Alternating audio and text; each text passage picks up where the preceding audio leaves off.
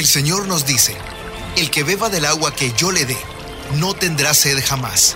Se convertirá en él, en fuente de agua que brota para vida eterna. Y para conocer más de esa agua que nos da vida, Buenos días en el camino presenta El Cántaro, un segmento conducido por el padre José Román Flecha, doctor en teología moral, quien nos orienta sobre la verdad de nuestra fe. A continuación,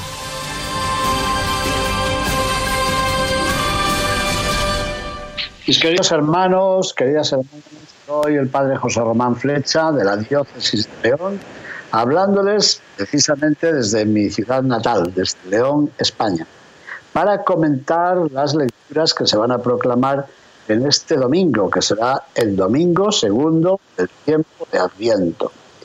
La primera lectura está tomada del profeta Baruch, que pocas veces recordamos al profeta Baruch, ¿verdad?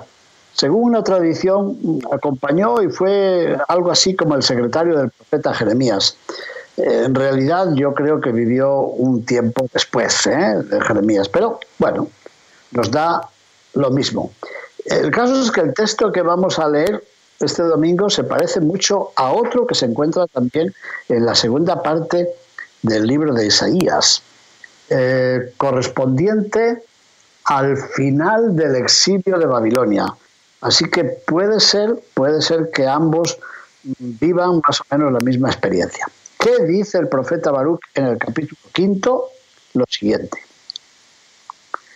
Jerusalén, despójate de tu vestido de luto y aflicción, y viste las galas perpetuas de la gloria que Dios te da.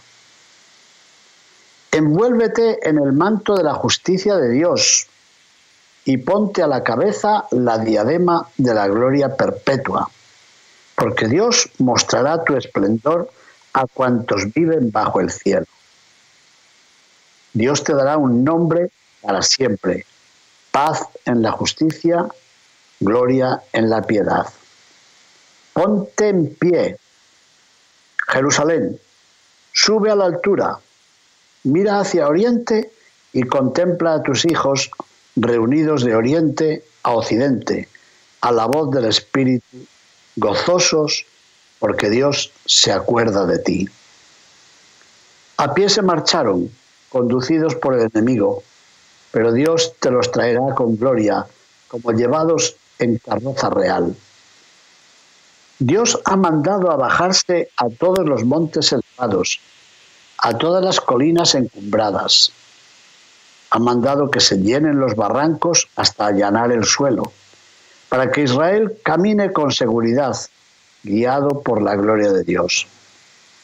Ha mandado al bosque y a los árboles fragantes hacer sombra a Israel, porque Dios guiará a Israel entre fiestas a la luz de su gloria, con su justicia y su misericordia. Palabra de Dios, te alabamos, Señor. ¿No les ha parecido espléndido? Es impresionante este mensaje. Se supone que Jerusalén ha quedado vacía, abandonada, pisoteada, destruida por los babilonios.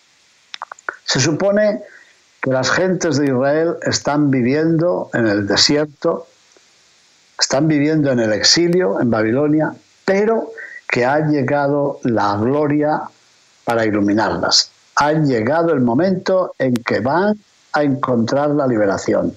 Y entonces, en primer lugar, el profeta se dirige a Jerusalén y la invita a despojarse del vestido de luto y de aflicción, porque había sido pisoteada y porque había perdido a sus hijos. El profeta invita a Jerusalén a vestirse como una reina, galas perpetuas de la gloria de Dios y envolverse en un manto de la justicia, Fíjense en estos dos nombres, la gloria y la justicia. No le pide a Jerusalén que para ser como una reina se vista de oro y de plata, sino que se vista de la gloria que Dios le da y de la justicia de Dios. Está bien. La gloria y la justicia son las prendas, las alhajas, lo que puede adornar a la ciudad de Jerusalén. Y que se ponga una diadema, una diadema como la corona de una reina, envuelta en el manto de la justicia con la diadema de la gloria perpetua, porque Dios mostrará su esplendor a todas las gentes que viven en los pueblos de alrededor. Y Dios le dará un nombre, y ese nombre es el Shalom, que significa la paz, la paz en la justicia y la gloria en la piedad. Fíjense qué cuatro palabras tan bellas. No solamente la paz como carencia de guerras, sino la paz que produce la justicia. Por cierto, este era el lema del Papa Pío XII, Opus Justitiae Pax. La obra de la justicia es la paz. ¿Y la gloria en qué está? En la piedad. ¿Se puede decir la piedad en vertical con relación a Dios? Puede ser. ¿La justicia en horizontal con relación a los demás? Puede ser. Así que ser piadosos con Dios y ser justos con los, con los demás, eso constituye la alegría, el triunfo, la belleza de Jerusalén, pero también la nuestra. ¿Y qué más se le dice? Se le dice que sus hijos están viniendo y que llenan la tierra de oriente a occidente y que llegan gozosos. ¿Por qué? Porque son fuertes, poderosos, sabios, adinerados. No, porque Dios se ha acordado de ellos. Hermoso, ¿eh? En este tiempo de Adviento nos recuerda también lo que se dice de Zacarías, de Isabel y de María. Dios se ha acordado de ellos. Bueno, pues también se ha acordado de su pueblo y se acuerda hoy de los pequeños, de los humildes, de los pobres. Hay una contraposición entre el pasado y el presente. Se marcharon conducidos por el enemigo y ahora regresan a Jerusalén conducidos por Dios, como llevados en carroza real. Y las imágenes que vienen a continuación son preciosas. Dios ha dado órdenes para que los montes elevados se abajen un poquito, para que los barrancos se llenen, es decir, para que el pueblo que vendrá o caminando, o en borriquillos, o en pobres carretas, que no encuentre dificultades en el camino, que se allanen los caminos para los pobres, los humillados, los tristes de la tierra, los de antes y los de ahora, por favor. Pero dice algo más que con frecuencia se nos olvida, que Dios ha dado órdenes también al bosque y a los árboles. ¿Por qué? Porque si su pueblo va a atravesar el desierto, que pueda caminar a la sombra, que no sea abrasado por los rayos del sol. Bueno, hay un buen amigo, el padre Santiago, arzobispo emérito de Tánger, español, pero estado de arzobispo en esta sede del norte de África, en Marruecos, que ha escrito un comentario bellísimo aplicándolo a los pobres. Que los pobres encuentren de verdad caminos más fáciles, que les ayudemos a comprender que Dios los guía, que Dios quiere para ellos la justicia. Y que ellos puedan también recitar este hermoso Salmo 125. ¿Qué dice el Salmo 125? Cuando el Señor cambió la suerte de Sión, nos parecía soñar. Cuando la, cambió la suerte de Jerusalén, parecía un sueño. La boca se nos llenaba de risas y la lengua de cantares. Y hasta los paganos se asombraban diciendo, el Señor ha estado grande con ellos. Muy bien, que el Señor cambie nuestra suerte como los torrentes del Negev. Y el arzobispo, el señor Santiago Agrelo, ha titulado su comentario para esta semana precisamente así. Seamos nosotros los cambiasuertes. El Señor cambió la suerte de los humillados y de los aplastados. También nosotros, por favor, cambiemos la suerte de los pobres, para que puedan cantar ellos también. Al ir iba llorando, llevando la semilla al volver vuelvo cantando, trayendo mis gavillas, algo parecido. Precioso.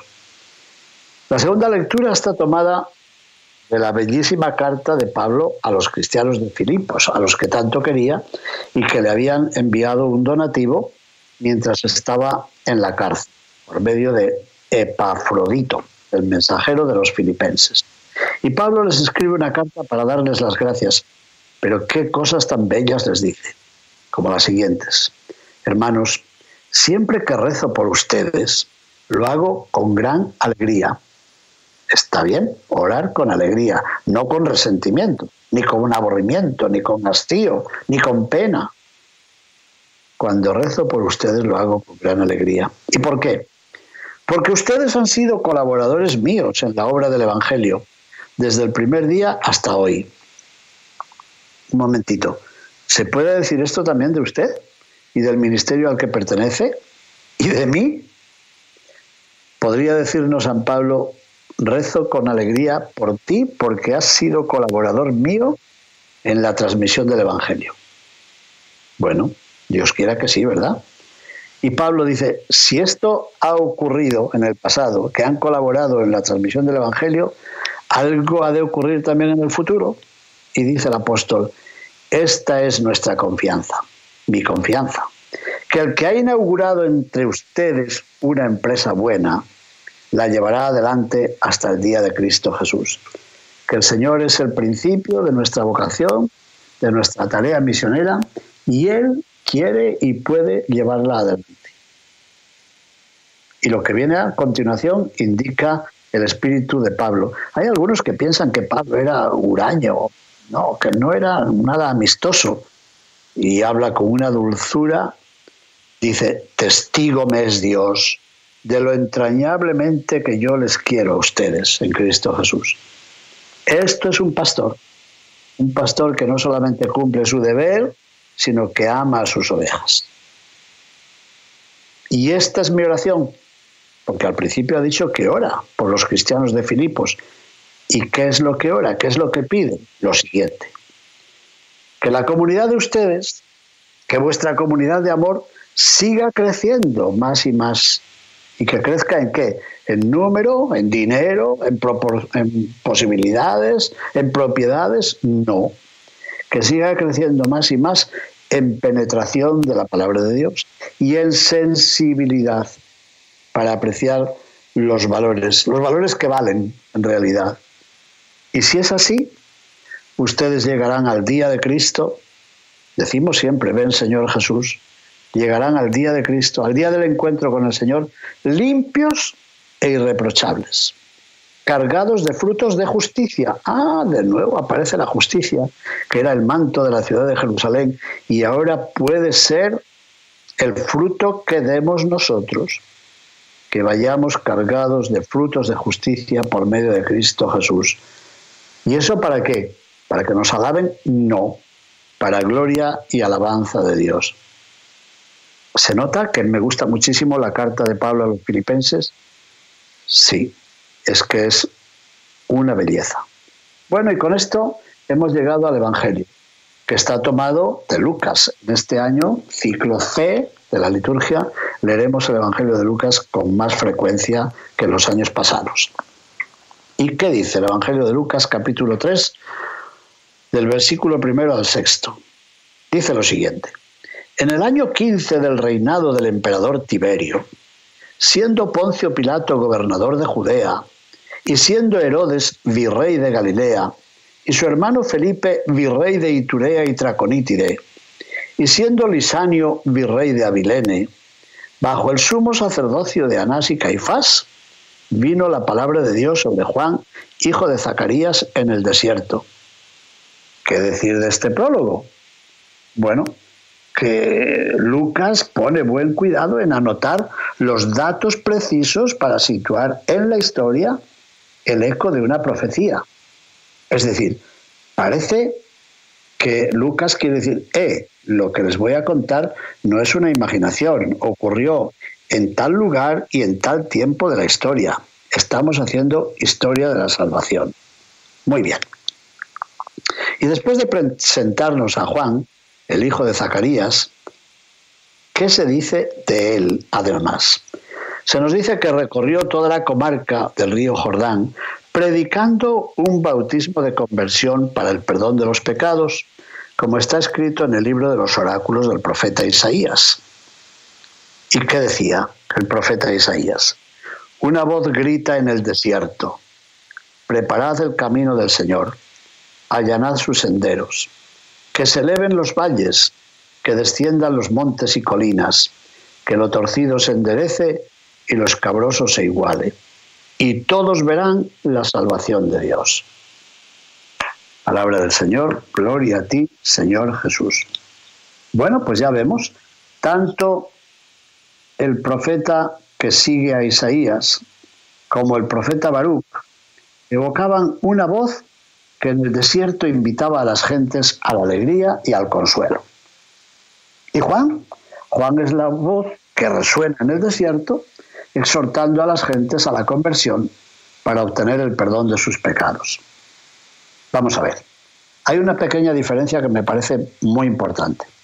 En otro tiempo, en tiempo de la segunda parte de Isaías y de Baruch, se anunciaba que era Dios quien mandaba allanar los caminos para que su pueblo pudiera caminar hacia la libertad.